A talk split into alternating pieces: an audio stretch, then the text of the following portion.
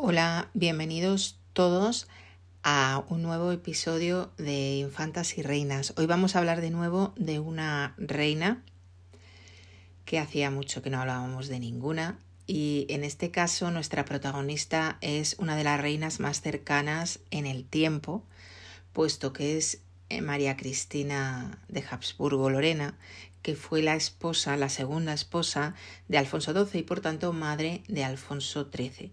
Vamos a hablar de esta reina y de algunas peculiaridades de, de su vida.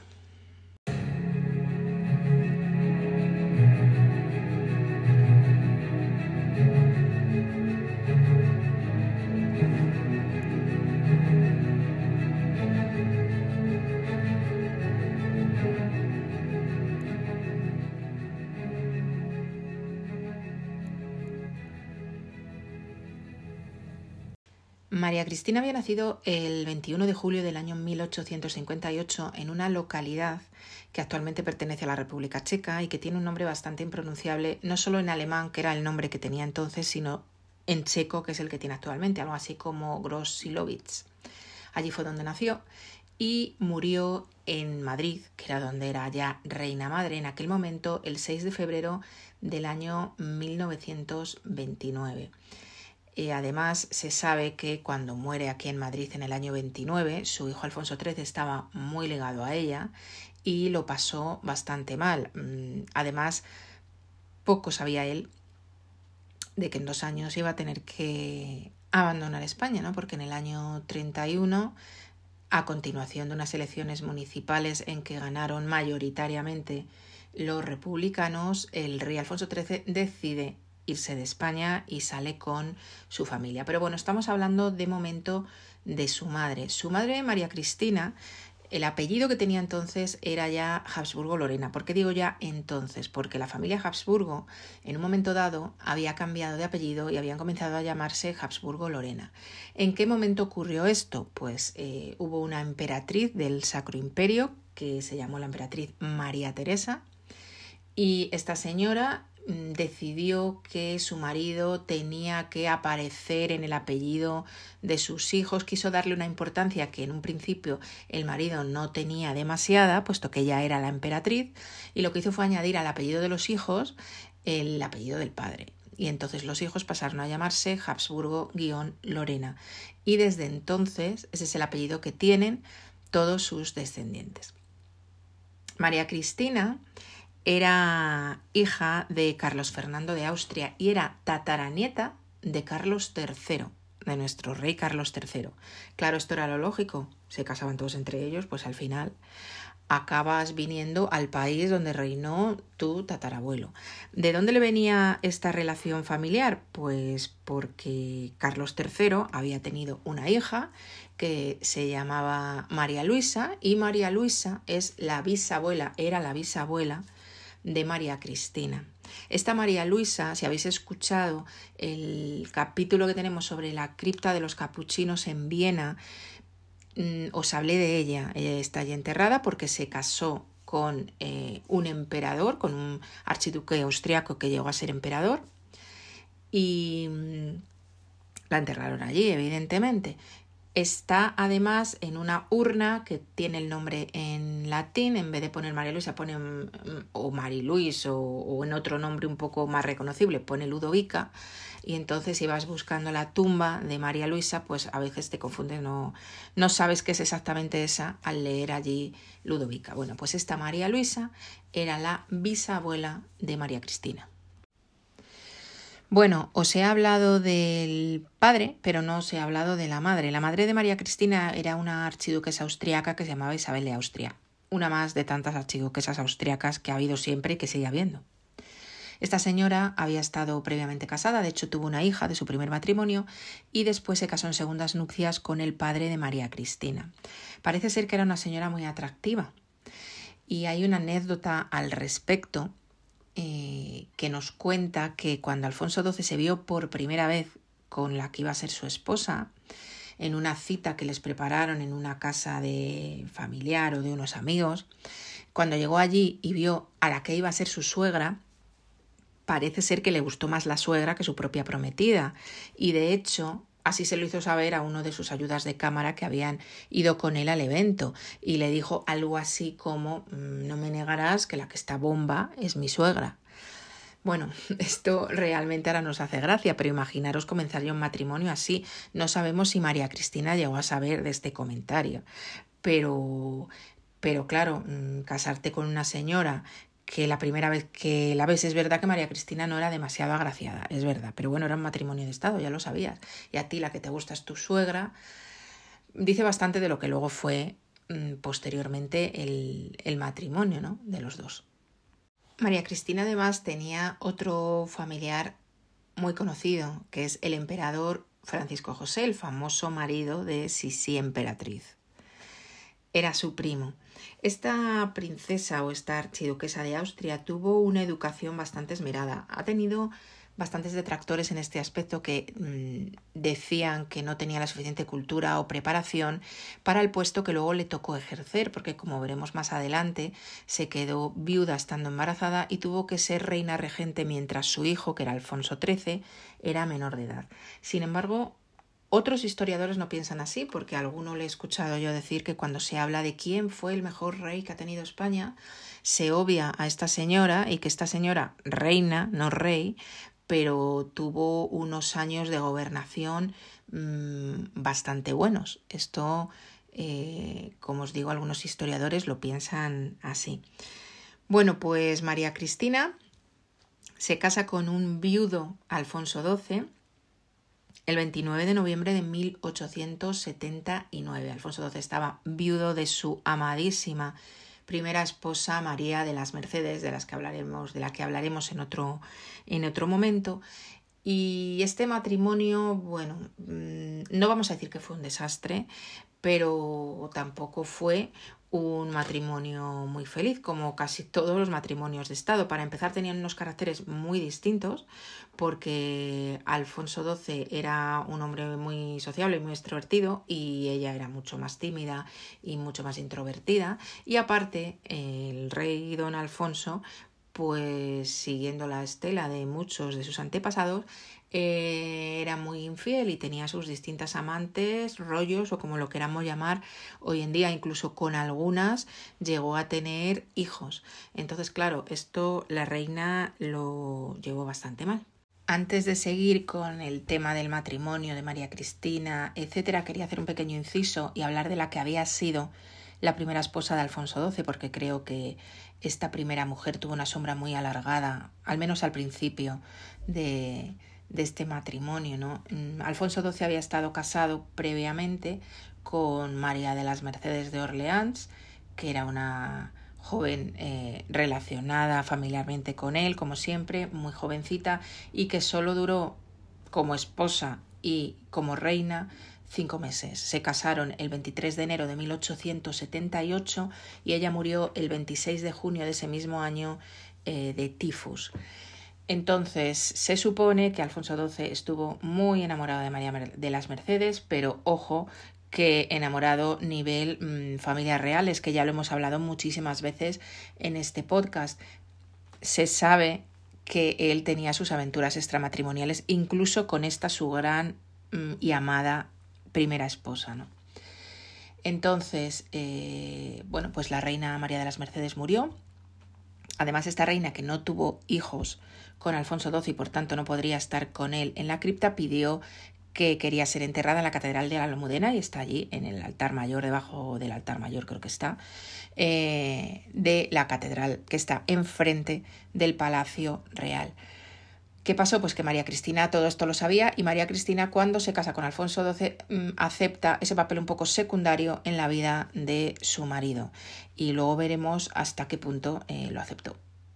De este matrimonio van a nacer tres hijos. Nacen dos infantas y un príncipe. La primera en nacer es María de las Mercedes en el año 1880, un año después del matrimonio de sus padres. Esta princesa, digo princesa porque fue nombrada princesa de Asturias durante el tiempo en que no había varones en ese matrimonio, Mm, vivió solo 24 años. Después nació María Teresa en el año 1882 y murió en el año 1912 con 29 años. Y por último, siete meses después de la muerte de su padre, nace Alfonso XIII en mayo del año 1886. Cuando Alfonso XII muere, eh, María Cristina está embarazada de pocos meses y mm, ella queda como reina regente en espera primero de ver qué nace y qué hacen con la sucesión y una vez que nace un varón, ese varón pasa a ser inmediatamente rey, pero ella va a gobernar en su nombre hasta el año 1902 en que Alfonso cumple los 16 años y toma posesión efectiva de la gobernación de España. A partir de ese momento, su madre se va a convertir un poco en su sombra. Siempre fue una presencia constante a su lado. Siempre vivió con él en el Palacio Real, por supuesto. Fue una consejera, una buena consejera, parecen decir los estudiosos de la época. Pero tuvo ciertos problemas porque en el año 1906 Alfonso se casa con Victoria Eugenia y claro, ahí ya empieza a haber algunos roces, hubo ciertos desencuentros entre suegra y nuera pero Alfonso mm, con su madre tuvo una relación muy estrecha, muy estrecha, claro, tengamos en cuenta que, que, no conocía a su padre y que el único referente que tuvo fue ella, hasta el punto de que cuando ella muere en el año 1929 el rey se sume en una profunda depresión. Si leéis alguna biografía de este rey veréis cómo sus biógrafos eh, cuentan cómo estuvo mm, varios meses mm, bastante mal por esta, por esta muerte, ¿no? Os voy a hablar un poquito de los de las, las otras dos hijas que tuvo María Cristina, las hermanas de Alfonso XIII, aunque quizá más adelante hagamos un episodio para cada una de ellas. La mayor, la primera que nació, eh, que fue en el año 1880, eh, se llamó María Mercedes. Fijaros que le pusieron el mismo nombre que la primera esposa que había tenido Alfonso XII. Ya os he comentado antes que mm, María Cristina era muy consciente de que su marido probablemente todavía tenía en mente, incluso en su corazón, a esa esposa que se le había muerto tan joven y de quien él estaba tan enamorado, que como sabéis además ha dado lugar a innumerables eh, muestras culturales de este hecho en, en el cine, en la literatura, incluso en las canciones populares, ¿no? Entonces, María Cristina lo sabía y siempre adoptó un poco un papel de, bueno, yo sé que él mm, la sigue teniendo en un pedestal y que yo voy a ser un poco la segunda. Y dentro de esa forma de pensar decidió o decidieron entre los dos ponerle a su hija el mismo nombre. O sea, le puso a su primera hija el nombre de la esposa muerta de su marido y la llamó María Mercedes. María Mercedes fue la princesa de Asturias hasta que nació su hermano, y de hecho en el año 1885, cuando muere su padre Alfonso XII y esta niña tiene solamente cinco años, en principio ella tenía que haber sido la reina.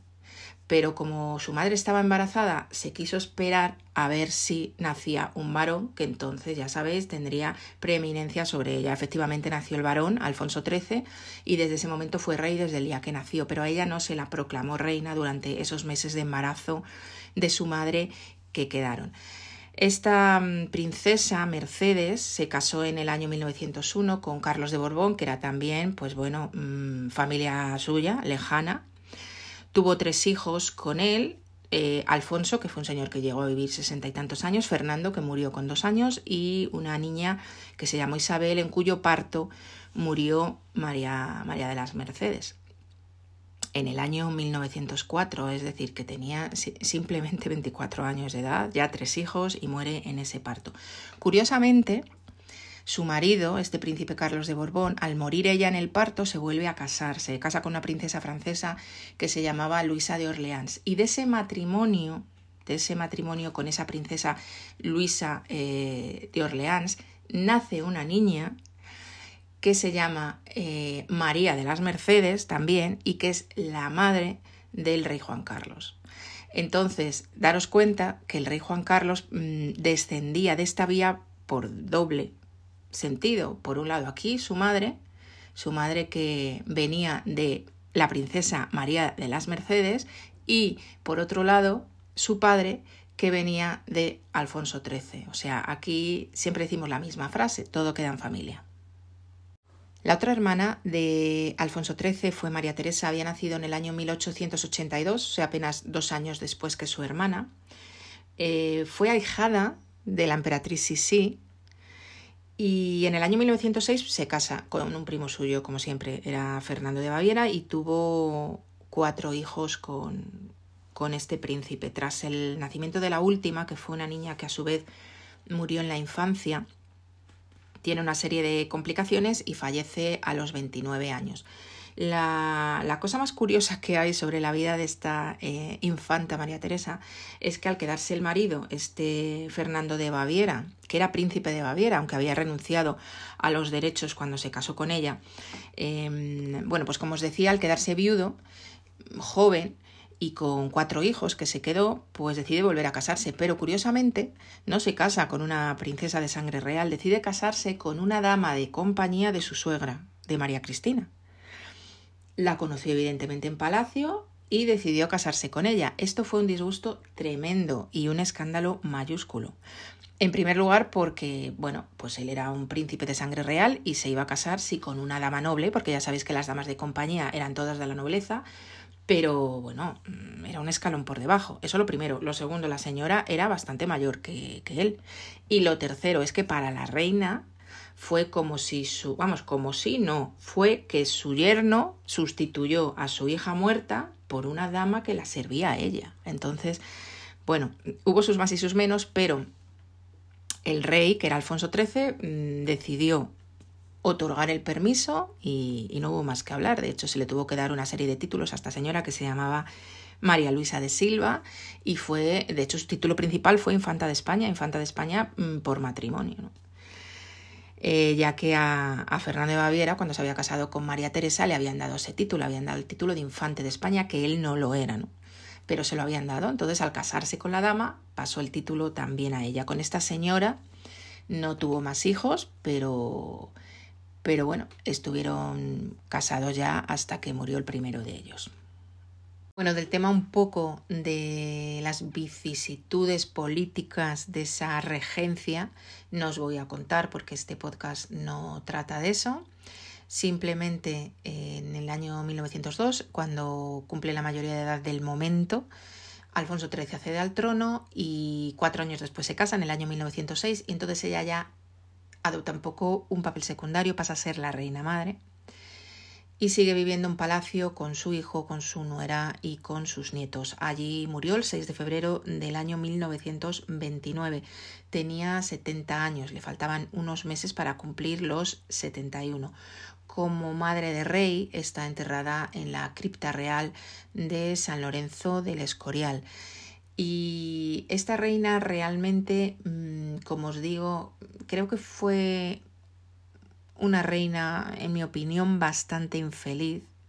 Primero por un matrimonio que no fue probablemente lo que ella quería, eh, con un viudo que se acordaba mucho de su primera mujer, que le era continuamente infiel. De hecho, se sabe que ella aceptó este matrimonio sabiendo que nunca iba a poder competir con la anterior reina muerta, ¿no?